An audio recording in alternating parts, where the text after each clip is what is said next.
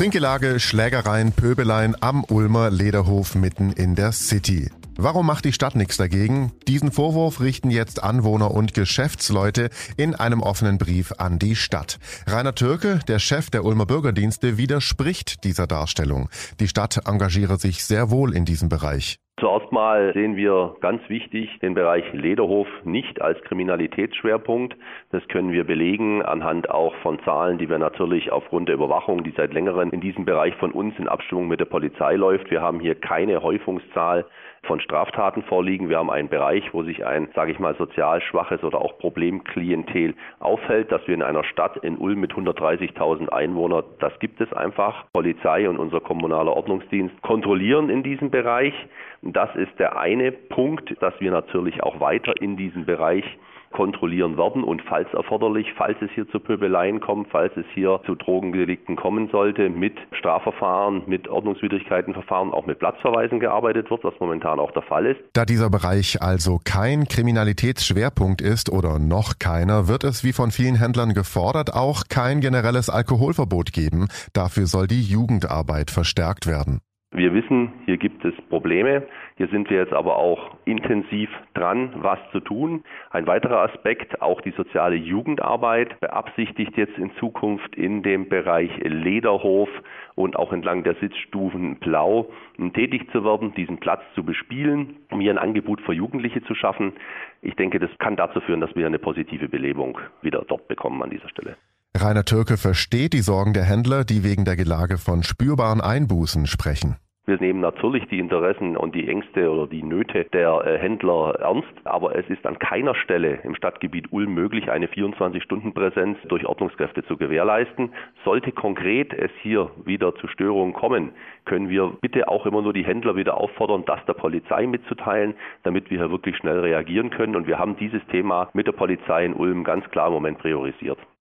Nächste Woche soll es zum Thema öffentliche Sicherheit einen runden Tisch im Ulmer Rathaus geben. Wir bleiben am Thema dran und hier nochmal zum Nachhören das, was die Händler sagen.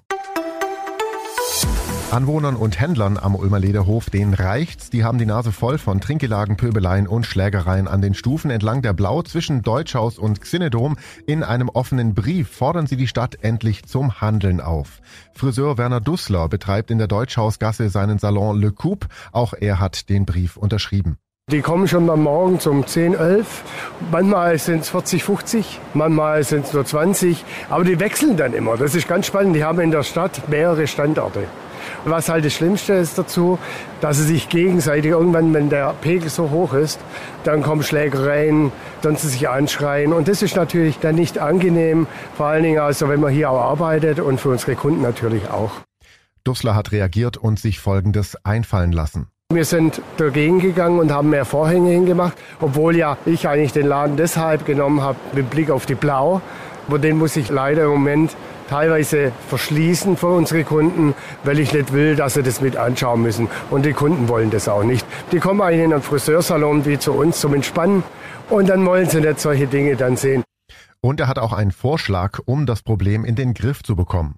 Hallo, warum machen wir kein Alkoholverbot in der Innenstadt, wo dann wirklich gesagt wird, okay, wer hier mit einer Bierflasche in der Hand erwischt wird, 50 Euro, dann wird es automatisch entzerrt dass man eigentlich wirklich nur bei der Außengastronomie noch einen Alkohol trinken kann. Ich trinke ja auch gern Bier und der sitzt dann lieber natürlich draußen in einem Biergarten.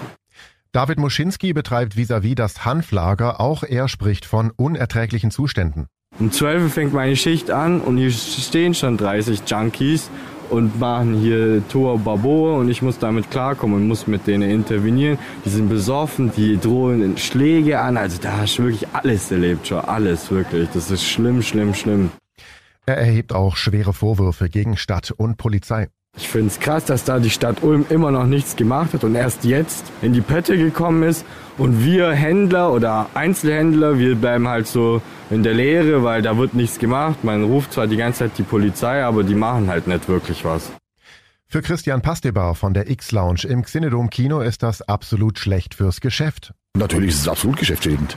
Absolut. Also das ist, wenn es nur 30 Prozent sind, was ich aber glaube, was mittlerweile mehr ist, weil die Leute natürlich sagen, gehe ich da hin oder gehe ich da nicht hin? Man, man hat ja ein anderes Kino drüben in Bayern. Warum soll man dann hierher gehen, wenn das drüben dann funktioniert, aber hier dann einfach nicht? Das ist meine Meinung. Und auch er fände ein Alkoholverbot gut. Dagegen könnte man ein Alkoholverbot aussprechen. Komplettes Alkoholverbot an den Stufen oder das jenes. Müsste halt öfters kontrolliert werden und dann weiß man natürlich auch Bescheid, irgendwann einmal nach geraumer Zeit, dass es so ist und dass es dann nicht mehr erlaubt ist. Und dann ist, können die ja woanders hingehen, weil jeder braucht seinen Platz, ist ganz klar.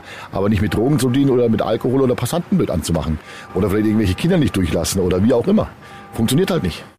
Die Ulmer SPD möchte das Thema in den Gemeinderat bringen und fordert eine Stellungnahme der Bürgerdienste der Stadt Ulm. Und wir bleiben natürlich an dem Thema dran. Ich bin Paolo Percoco. Vielen Dank fürs Zuhören. Bis zum nächsten Mal. Donau 3 FM. Einfach gut informiert.